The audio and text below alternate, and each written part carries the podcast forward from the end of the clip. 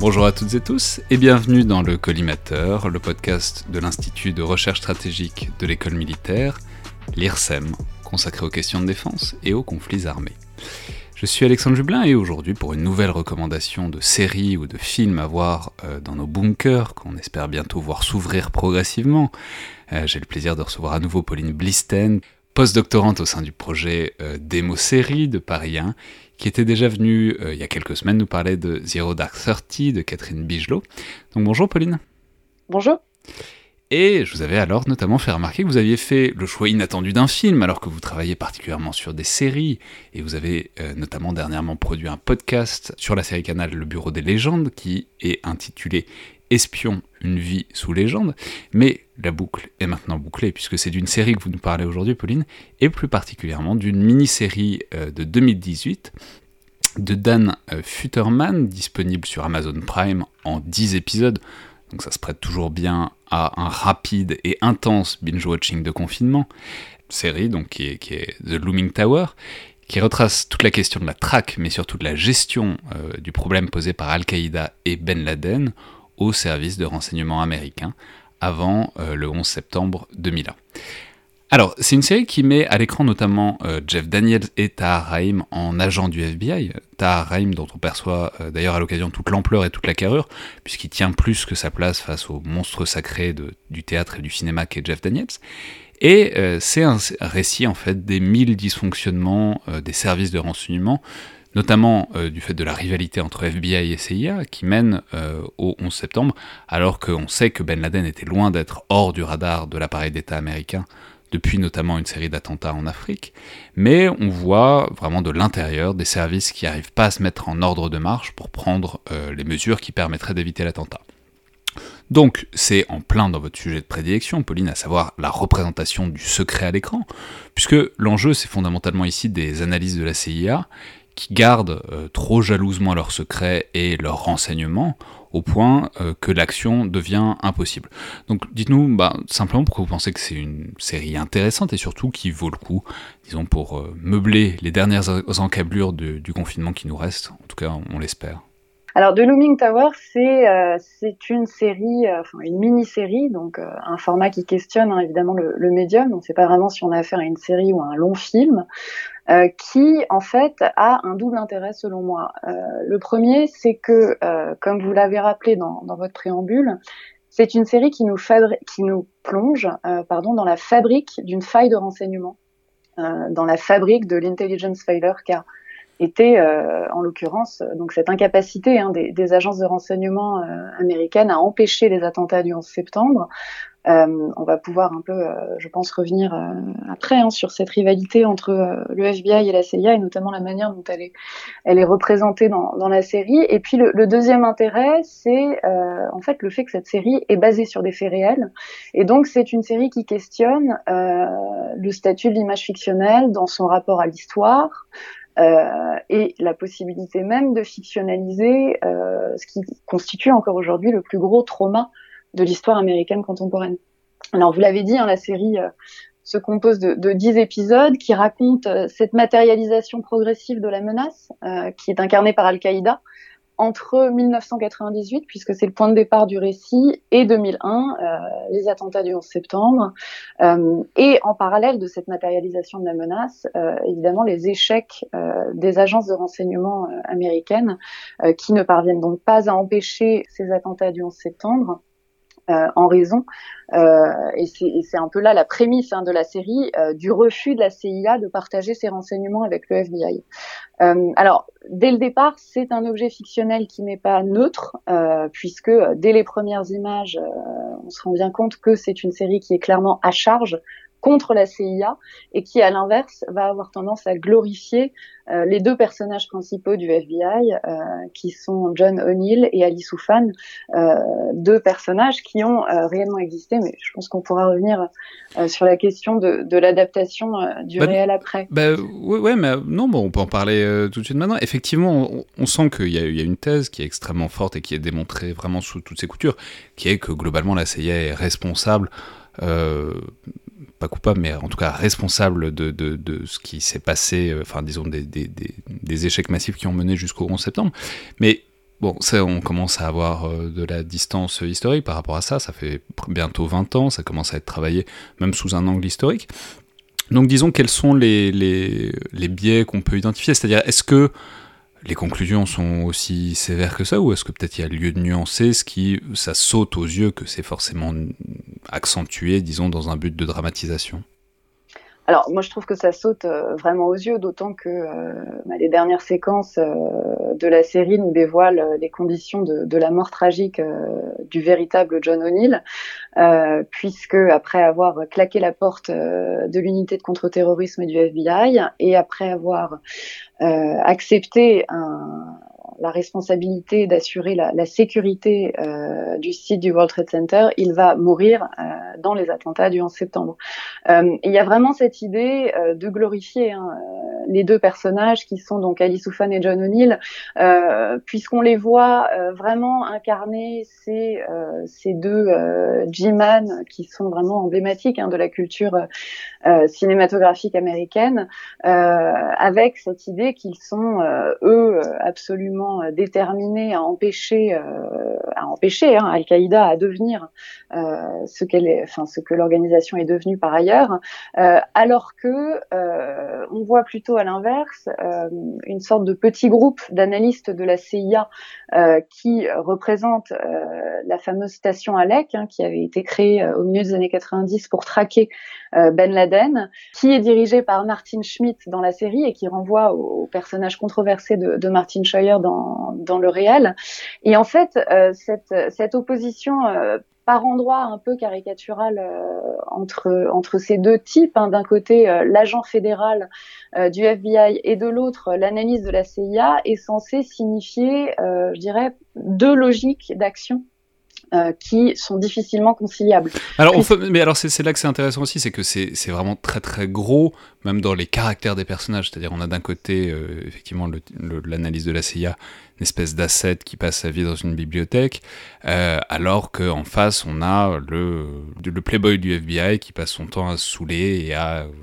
Et à plusieurs femmes par ailleurs, oui. Voilà, c'est... On a, comment dire, il y, a une accentuation, y a quasiment, c'est quasiment une caricature de deux types. D'un côté, l'intello ennuyeux, et de l'autre, le bon vivant, euh, mais qui du coup euh, a raison, a raison trop tôt, trop vite, et du coup ne sera pas écouté finalement par ses supérieurs. Alors, on pourrait hein, penser que, que c'est une caricature euh, qui serait euh, probablement euh, peut-être le résultat d'une écriture un peu rapide des scénaristes, mais il se trouve que les personnes qui ont inspiré hein, ces, personnages fictionnels ont les réputations, ont cette réputation-là dans le réel. alors, moi, ce que je trouve intéressant quand on s'intéresse justement à l'opposition entre O'Neill d'un côté et Schmidt de l'autre, euh, c'est qu'en fait, plus qu'une rivalité euh, interservice, on a le sentiment que Looming Tower essaie de nous dire quelque chose d'un peu plus complexe sur l'idée justement qu'il y a une sorte de, conflit de logique, de finalité euh, totalement irréconciliable, puisque d'un côté, on a l'analyste de la CIA, Schmidt, euh, qui résonne en tant qu'analyste du renseignement, bon, totalement cinglé, hein, puisque euh, il n'a pas peur de, proposer toujours les, plus grands moyens, faire kidnapper Ben Laden par des Pashtun euh, afin de pouvoir euh, le faire torturer par euh, des pays alliés. et là, on apprend évidemment que le programme de torture précède les attentats du 11 septembre. ou encore, hein, autre proposition de Schmitt à sa hiérarchie de la CIA quelques années avant le, 11 septembre, de littéralement raser la moitié des, montagnes afghano-pakistanaises dans des, bombardements qui auraient pu causer la mort de plusieurs milliers de civils. Euh, donc des solutions qui ont été rejetées hein, par, euh, par le, directeur de la CIA. Et à l'inverse, euh, la logique de, O'Neill, qui lui en fait ne cherche pas réellement à, à, récupérer, je dirais, du renseignement ou des informations qui pourraient ensuite être transformées en renseignements, cherche avant tout à traduire le chef terroriste et son réseau en justice. Puisque l'idée de O'Neill, et c'est là que, que ça devient intéressant, et, et, et peut-être que la que, que la, la représentation euh, continue dans la caricature ou peut-être s'inspire un peu trop du personnage de Martin Scheuer qui inspire donc Martin Schmidt, euh, on a le sentiment que c'est euh, John O'Neill, l'agent fédéral du FBI, aidé d'Ali Soufan, qui comprend finalement mieux l'ennemi, qui, qui, a plutôt cette capacité à prendre au sérieux la menace que représente Al-Qaïda et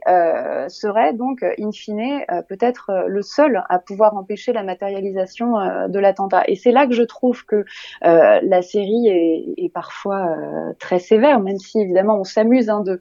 euh, cette représentation euh, assez grotesque de, ces analystes euh, de la CIA dans des sous-sols qui sont surnommés la famille Manson par leurs acolytes du FBI, puisque donc on a ce, ce Schmidt, hein, ce personnage qui se fait appeler le professeur, qui est entouré de jeunes femmes, toutes analystes, qui lui vouent un culte euh, particulièrement euh, grotesque par endroits, euh, eh bien, ils ont beau être très intelligents, ils ont beau être aidés des meilleurs agents de, de, terrain pour la collecte de renseignements, il semblerait qu'ils ne parviennent pas à comprendre réellement ce que représente cette nouvelle menace qui est, qui est Al-Qaïda. et, et c'est là, là, là, que c'est très intéressant, c'est qu'effectivement, on a la bipartition entre deux services, entre donc renseignement intérieur et renseignement extérieur, globalement, FBI et on, a. C'est vraiment très intéressant parce que c'est on se dit toujours que en fait, c'est le, boulot des services de renseignement que de quand même communiquer. Et on se dit que c'est des, il y a des raisons pour lesquelles ces services sont séparés, c'est parce qu'ils n'ont pas les mêmes logiques, ils n'ont pas les mêmes outils aussi. On se dit qu'il faudrait qu'ils mettent en commun les informations. Et ce qu'on voit, c'est qu'il y a des outils pour qu'ils mettent en commun ces informations. Et c'est d'ailleurs un fil rouge, ces espèces de conseils de sécurité. Mais ce qu'on voit, c'est aussi que quand deux organisations ont des logiques suffisamment antagonistes, quand deux organisations sont suffisamment séparées et sont chacune persuadées d'avoir le bon objectif en tête, au final, ça devient impossible de collaborer. Oui, oui, tout à fait. Et c'est là que je pense que, que la, série, même, euh, même si elle peut paraître assez grotesque pour des personnes qui connaissent un peu hein, le monde du renseignement et qui connaissent un peu le, dossier 11 euh, septembre, euh, je pense qu'elle a le mérite d'attirer notre attention justement sur euh, l'un des éléments qui a constitué peut-être l'élément le plus important hein, quand on essaie de comprendre ce qui a pu arriver à cet échec colossal du renseignement américain, à savoir la difficulté à collaborer euh, entre services de renseignement. Euh, et, en fait, ce qui est assez euh, intrigant, et là je pense que peut-être les créateurs de la série n'ont pas réellement choisi leur camp,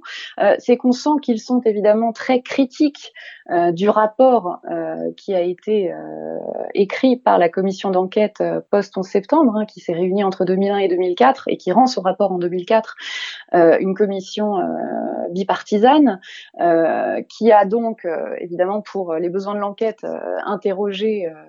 des membres des services de renseignement euh, en charge de la défense des intérêts américains. Et euh, dès le premier épisode de Looming Tower, euh, on voit le personnage d'Ali Soufan, donc en 2004, si je ne m'abuse,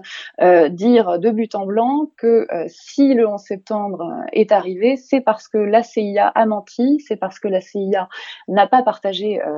le renseignement contrairement à ce qui est prévu hein, par les différentes directives qui sont rappelées régulièrement par John O'Neill lors de toutes ces réunions euh, au National Security Council qui sont présidées par euh, Richard Clark. Euh, donc on a vraiment ce bras de fer qui est un bras de fer administratif, mais qui est aussi un bras de fer comme vous le disiez évidemment, euh, d'impossibilité peut-être à, réconcilier des objectifs ou des logiques d'action. c'est ça, c'est aussi là que ça sort un peu du commun, c'est-à-dire en même temps c'est un topos assez établi, disons de la fiction américaine, cette idée que les services, alors ça peut être service de renseignement, mais que différents services de maintien de l'ordre ou d'action, quoi, se détestent avec des hommes qui boivent beaucoup, qui fument beaucoup, qui se hurlent dessus. Mais en, général, dans la plupart des cas, ça finit bien avec un héros qui sauve le monde ou qui sauve l'Amérique in extremis. Et ici, clairement, c'est pas le cas, et on le sait dès le début, puisqu'on sait que ça mène au septembre, ce qui fait que tout prend presque une, dimension de tragédie grecque, quoi. C'est-à-dire à chaque mesquinerie, on voit la catastrophe en gestation et on voit que c'est une succession de petits faux pas qui mènent à, une faillite d'État, quoi. Oui, tout à fait. Et c'est peut-être là, le, je dirais, le, talent euh, quand même de, de ces scénaristes. Alors, je voulais quand même rappeler que euh, cette série ne sort pas de, nulle part, puisqu'elle elle est basée euh, avant tout sur un livre qui est un, ouvrage de, de, Lawrence Wright, un célèbre journaliste hein, du New Yorker, qui paraît en, en 2006 et qui s'appelle aussi The Looming Tower, mais qui, pour le coup, raconte cet échec à anticiper les attaques du 11 septembre plutôt du point de vue euh, des membres d'Al-Qaïda, euh, puisqu'il a mené une enquête extrêmement poussée euh, sur les proches de Ben Laden. il y a des portraits hein, dans son livre des grandes figures d'Al-Qaïda. beaucoup de pages sont consacrées à Al-Zawahiri. Et, et, donc, par rapport au livre initial de, de Lawrence Wright, la série choisit vraiment de s'intéresser au 11 septembre du point de vue des services de renseignement et donc de donner un peu à voir cette image manquante euh, de cette guerre secrète qui a précédé euh, les attentats du 11 septembre. Et c'est très intéressant puisqu'on voit justement dans cette logique de matérialisation progressive de la menace, euh, on voit la montée en puissance d'Al-Qaïda qui est signifiée hein, dès les, les, premiers épisodes par les attentats de 1998 contre les ambassades américaines de Dar es Salaam et de Nairobi. alors on a des des, scènes qui sont absolument tragiques où, où s'entrecoupent euh, sans arrêt des scènes de fiction et des images euh, de ces attentats euh, qui ont causé la mort de plusieurs centaines de civils et de, locaux. Et, ensuite, on, a progressivement cette menace qui continue de se structurer avec cet attentat contre l'USS Cole dans le golfe d'Aden en, en, 2000. Et, et, comme vous le disiez, à chaque fois, cette idée que la menace prend forme sous les yeux du spectateur euh, impuissant, impuissant à voir, euh, à voir hein, l'inexorable advenir, et, et surtout euh, absolument affligé de voir la façon dont les services semblent plus s'occuper à se mettre des bâtons dans les roues plutôt que de travailler en bonne intelligence. Alors évidemment, les choses sont un peu plus complexes et c'est là que je pense que peut-être qu'il faut peut-être éviter de regarder la série comme un documentaire, hein, même si elle est basée sur des faits réels dès le départ Hein, les créateurs prennent euh, des précautions et, nous avertissent que, euh, évidemment, des noms ont été changés, mais qu'il y a eu des effets de simplification. Euh, alors, parmi les effets de simplification, on peut évidemment citer le fait que la rivalité entre la CIA et le FBI se limite justement à cette rivalité entre les deux personnages de John O'Neill et de Martin Schmidt. et peut-être là rappeler que ce fameux Martin Schmidt, donc un, exemple hein, de nom qui a été changé est en réalité basé sur un personnage sulfureux de la CIA qui s'appelle Martin Scheuer, euh, qui est euh, un tenant de, la ligne très très dure, hein, euh, puisqu'il est pro euh, dommages collatéraux, exactement comme dans la série. Euh, il aurait aussi appelé de façon plus ou moins directe à l'assassinat du président Obama. et il est marié dans la vraie vie à celle qu'on a appelée la reine de la torture, Alfreda Franceslikowski. Je, je, ne révèle aucun secret puisque son nom est, est, public, qui est dans la série de Looming Tower euh, ce personnage de Diane Marsh euh, que l'on voit faire l'éloge euh, de la torture euh, dès la fin des années 90. Et ce personnage, donc Alfreda Franceslikowski, dans le réel, aurait aussi inspiré un autre personnage euh, qui m'intéresse particulièrement, puisque c'est le personnage de Maya dans le film Zero Dark Thirty. Donc on voit que la boucle est bouclée, on voit que Looming Tower propose une sorte de, de, de mise en, je dirais, en, en récit des années qui précèdent les, les, attentats du 11 septembre, et on pourrait presque continuer par un visionnage euh, du film Zero Dark Thirty euh, avec euh, le personnage de, de Maya. Euh, et, et, et, je pense que le, la série euh, de Looming Tower a, selon moi, plusieurs vertus qu'il faudrait quand même peut-être peut-être rappeler, hein, parce que on a tendance à, à s'arrêter à cette rivalité un peu grotesque entre les deux personnages. Mais je pense que euh, la série a le mérite, euh, dans une tradition de cinéma assez euh, assez critique, de rappeler euh, que en fait euh, les germes de la gestion post 11 septembre sont déjà présents euh, dans les années qui précèdent les attentats. donc je, je parlais de, de, la torture, mais euh, on voit aussi que euh, la CIA a recours abondamment à l'enlèvement de prisonniers, et ce bien avant le, le 11 septembre. En réalité, c'est une pratique hein, qui a cours depuis au moins les années, les années 80. Eh ben merci beaucoup Pauline Blisten. Donc on rappelle donc cette série de Looming Tower qui est disponible sur Amazon Prime, qui se laisse donc très bien regarder, euh, non seulement toute seule, mais en enchaînant avec les 2h30 de plus euh, de Zero Dark Thirty dans la foulée. Euh, merci beaucoup. Merci à vous. Et à demain